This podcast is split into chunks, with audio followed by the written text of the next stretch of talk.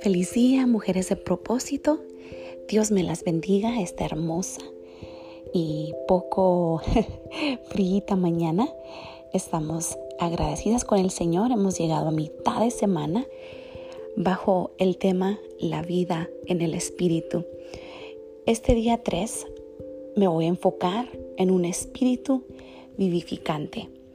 Saben, Primera de Corintios 15:45 habla acerca del primer hombre Adán, que fue un alma viviente, y el postrer Adán, un espíritu vivificante.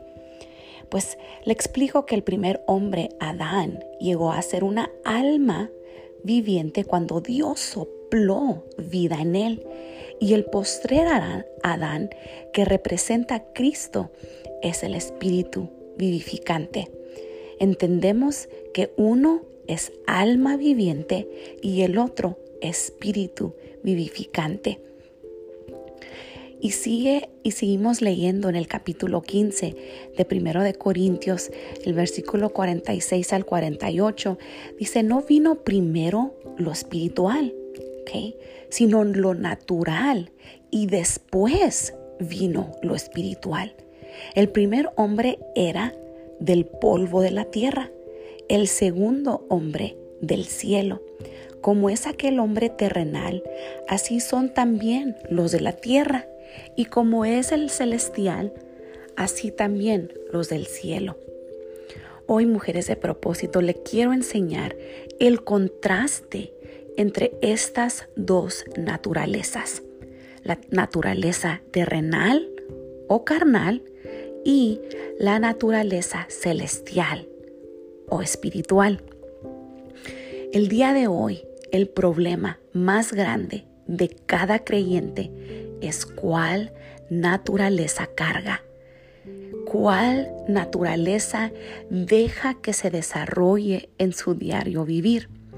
La naturaleza que carga determina, mire, sus acciones y determina su esencia completa. Como seres humanos somos tripartitos, alma, cuerpo y espíritu. La naturaleza es muy diferente a la del mundo animal. Las diferentes especies del reino animal realizan su comportamiento según su naturaleza. Por ejemplo, las aves vuelan y comen diferente que un león. Se mueven diferente porque su naturaleza determina cómo ellos accionan. Las especies del reino animal saben perfectamente cómo adaptarse a su naturaleza porque no tienen espíritu, no tienen opción. Su manera de sobrevivir aquí en planeta Tierra es adoptarse a su naturaleza. Pero fíjese que el ser humano sí tiene opción porque tenemos un espíritu. Le explico que solo hay dos tipos de seres humanos y pueden tener una de dos naturalezas. Por un lado, aquellos que caminan, que piensan, que actúan según la naturaleza de Adán, debemos entender que todos los seres humanos nacimos con esa naturaleza es algo que vino ya con nosotros. Nacimos con tendencia al pecado. Nos lo heredó el primer hombre llamado Adán. Adán se separa de su, de su comunión con Dios al momento que él pecó y tomó el fruto que le dio Eva. Y todos sus hijos nacimos con esa naturaleza pecaminosa, con muerte en el Espíritu. Pero hoy le vengo a decir que la bendición más grande y lo más increíble es que nosotras, sí, usted y yo, somos la única creación que podemos cambiar de naturaleza. Tenemos una opción. No tenemos que adoptarnos por una eternidad a una naturaleza pecaminosa a una naturaleza de muerte.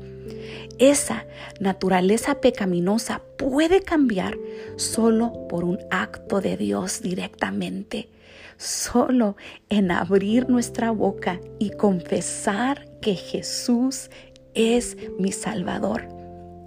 Jesucristo el segundo Adán vino en forma de hombre, aunque nació de su madre María, no es producto de sus padres, Él es producto del Espíritu Santo.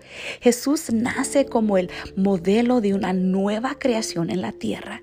Jesús es un nuevo hombre que no camina como Adán, no piensa como Adán, no tiene los mismos deseos pecaminosos como Adán, porque es un espíritu que tiene vida.